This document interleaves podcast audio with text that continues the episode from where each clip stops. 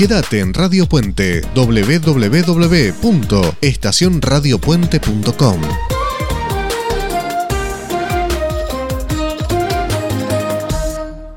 Y ya está del otro lado y él sabe, sabe comer, sabe disfrutar, sabe, bueno, por lo menos yo lo conozco en muchos desayunos, hemos comido, hemos compartido muchas comidas juntos, así que ya lo tenemos del otro lado de la línea, el querido profesor Charlie Navarro. Buenos días, profesor, ¿cómo le va? Un, dos, tres, probando. Ahora sí. ¿Qué está probando? ¿Le puso sal? Un día espectacular. Buenos Aires se ha compuesto el día, soleado, espectacular para salir a pasear. Realmente impresionante. Todas las amenazas fuera. Sí, viste, bueno, buenísimo, rarísimo, pero bueno, este, sopló el viento y se llevó todo. Así que buenísimo. Bueno, contame un poco, vos sos un especialista en la mesa, ¿sí? Siempre hablas de la mesa y de lo que significa la mesa.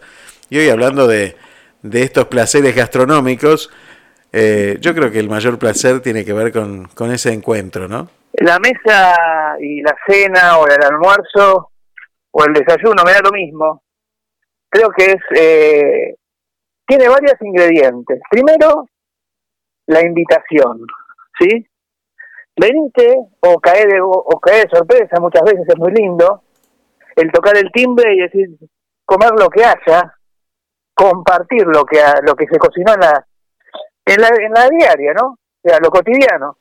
Que pueden llegar a ser esas milanesas que quiero comerlas, las de tu madre, que deben ser espectaculares. Totalmente. O sino aquellas comidas que se preparan con antelación, con tiempo, en los cuales hay, hay muchas veces un primer plato, un, una entrada, un, primer plato y un postre, regado como siempre con la bebida que corresponde, la temperatura que corresponde. En eso soy muy toco, por no decir muy hincha. Así que te voy a dar una receta. A ver. Vamos a empezar con unas tostadas. Yo les voy a nombrar como las hago yo, ¿eh? Tostadas con un poquito de aceite de oliva y unos tomatitos y unas cebollitas arriba como para empezar. Creo que se llama brusqueta, una cosa así. Sí, sí, sí, claro. Qué rico. Eso para empezar, con un gancia. Mm. ¿Sí? Un aperitivo. Después tenemos un el segundo plato, o el primer plato, un matambre a la parrilla. Qué rico. Que lo tenemos que cocinar primero una hora en leche para ablandarlo y después lo ponemos al horno unos 15 minutos, 20 minutos con unas papas que pueden ser noacet, peladas y cortadas, de acuerdo al gusto y placer de cada uno. Y de postre, que esto necesito que alguien me consiga la receta o que me los haga un aviso a la comunidad, huevos quimbos. ¿Qué es eso? ¿Huevos quimbos? Me lo hacía mi abuela. me suena eso, este, lo he visto alguna vez, no sé si lo he probado. Eh, me encanta. Huevos quimbos. Me encanta, me encanta. Quiero que alguien me consiga la receta de los huevos quimbos que me lo hacía mi abuela, obviamente mi abuela ya no está, y lamentablemente yo dejé de comerlos. Es un, son muy dulces, muy ricos, Así que, y en, bueno, en caso de que eso no se pueda hacer, puede ser cualquier tortita de lemon pie o si no un paquete de dulce de leche. Qué rico. ¿Y, después qué hacemos? Después de eso, una siesta. todo viene bien. Qué rico, qué rico todo. Me, hizo, me hiciste acordar que antes se usaba mucho. Eh, los domingos nosotros íbamos a comer siempre a la casa de mi abuelo, siempre.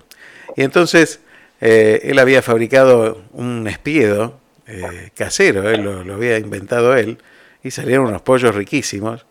Pero antes de eso había un aperitivo. Estaba el aperitivo con, esas bebidas. Bueno, nosotros era un día de fiesta, así que tomábamos bebida, bebida cola. Y, y había picada. Siempre había una picadita adelante con salamín, con quesito, con aceitunas. Siempre, y la verdad que yo no sé, lo, comíamos una barbaridad, porque después hacía dos pollos este, y había pastas también. Eso era este, fantástico, porque cuando venía más familia, esas charlas, yo no sé de qué se hablaba, pero recuerdo esa energía que surgía de esas charlas y esas, esos aperitivos, esas mañanas de domingo, hermosas mañanas de domingo para, para disfrutar cuando éramos chicos. Ya estamos de vuelta. Yo pensé que se había ido a buscar los huevos quimbos. ¿eh? No, no, no, no, no, no, no, tranquilo que no. Pero quiero que me, que me digan la receta, si, si alguien no sabe hacer, cómo se hacen. No sé acá, pero me dicen. Desde Italia me están diciendo. A ver si me escucha ahí. Porque, porque, no me había puesto el volumen. Desde Italia me están diciendo que los huevos quimbos son lo más. Carlos Dios está hablando de y Bueno, no, no me diga que Carlos Dios tiene la receta porque estuvo tantos años conmigo. Perdón. Y recién ahora me dice que tiene la receta. No. Perdón, usted no sabe lo que, lo que usted genera en, en, los oyentes. Le acaban de mandar eh, el señor Eduardo Bocio, ¿sí? Primero le manda un gran abrazo y le manda la receta. Me la acaba de mandar por internet, así que se la voy a reenviar a usted. Eh, la receta de los huevos Kimbos. Así que ya sabe cómo hacerlo, ya va a saber cómo hacerlo. Es impresionante, es impresionante. Así que un gran saludo a Eduardo Bocio, padre, que, está del otro lado escuchando. Genio total. Este, así que bueno, ya llueve la receta de huevos Kimbos. ¿eh? Hay más de uno, más de uno que está enviando. Bueno, muchísimas, muchísimas gracias a todos. Eh, feliz día de la radio, señor, señor Charlie Navarro. Gracias igualmente. No sé si, soy merecedor de ese halago, pero, sí, usted eh, calculo que sí. Mire, si, si, no, si no hubieran pasado 102 años, yo lo veía usted en el techo. ¿eh?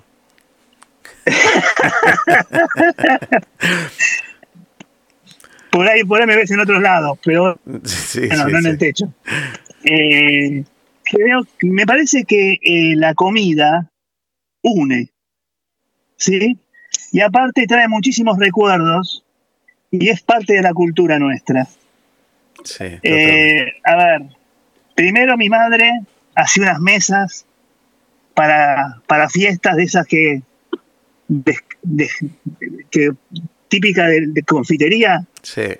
Impresionante. Eh, esos son los recuerdos que por ahí uno tiene, ¿no?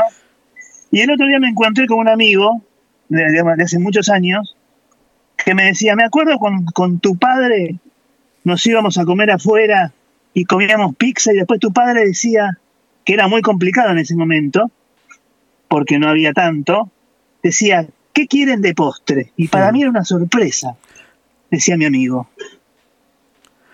Las cosas que uno por ahí recuerda, ¿no? Qué lindo recuerdo, qué lindo.